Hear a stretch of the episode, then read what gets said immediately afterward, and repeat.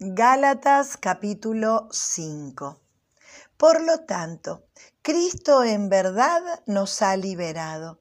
Ahora asegúrense de permanecer libres y no se esclavicen de nuevo a la ley.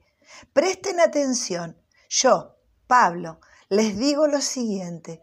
Si dependen de la circuncisión para hacerse justos ante Dios, entonces Cristo no les servirá de nada. Lo repito, si pretenden lograr el favor de Dios mediante la circuncisión, entonces están obligados a obedecer cada una de las ordenanzas de la ley de Moisés. Pues si ustedes pretenden hacerse justos ante Dios por cumplir la ley, han quedado separados de Cristo, han caído de la gracia de Dios.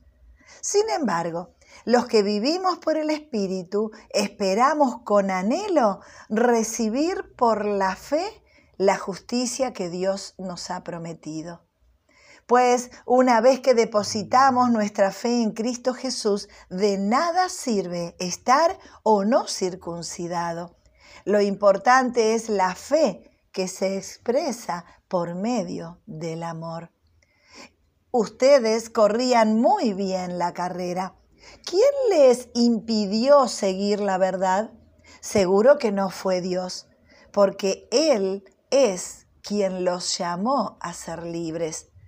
Esa falsa enseñanza es como un poquito de levadura que impregna toda la masa.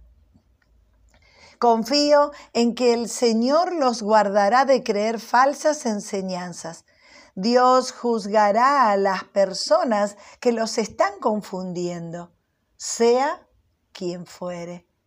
Amados hermanos, si yo todavía predicara que ustedes deben circuncidarse, como algunos dicen que hago, ¿por qué entonces aún me persiguen?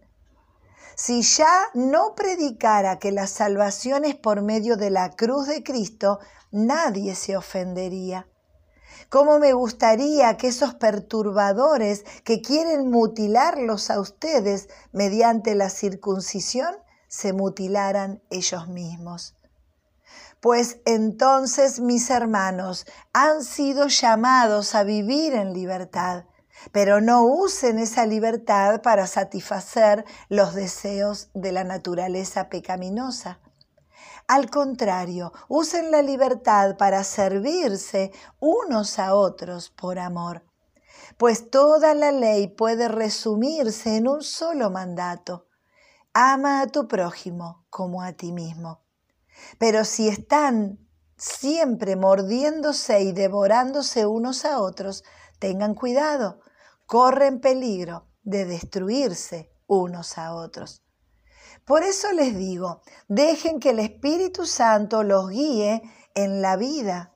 Ustedes no se dejarán llevar por los impulsos de la naturaleza pecaminosa si hacen esto. La naturaleza pecaminosa desea hacer el mal, que es precisamente lo contrario de lo que quiere el Espíritu y el Espíritu nos da deseos que se oponen a lo que desea la naturaleza pecaminosa. Estas dos fuerzas luchan constantemente entre sí. Entonces ustedes no son libres para llevar a cabo sus buenas intenciones. Pero cuando el Espíritu los guía, ya no están obligados a cumplir la ley de Moisés. Cuando ustedes siguen los deseos de la naturaleza pecaminosa, los resultados son más que claros. Inmoralidad sexual, impureza, pasiones sensuales, idolatría, hechicería, hostilidad, peleas, celos, arrebatos de furia, ambición egoísta, discordias, divisiones, envidia, borracheras, fiestas desenfrenadas y otros pecados parecidos. Permítanme repetirles lo que les dije antes. Cualquiera que lleve esa clase de vida no heredará el reino de Dios. En cambio, la clase de fruto que el Espíritu Santo produce en nuestra vida es amor, alegría, paz, paciencia, gentileza, bondad, fidelidad, humildad y control propio. No existen leyes contra esas cosas.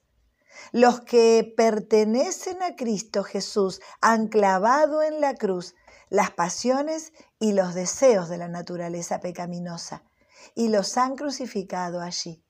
Ya que vivimos por el Espíritu, sigamos la guía del Espíritu en cada aspecto de nuestra vida.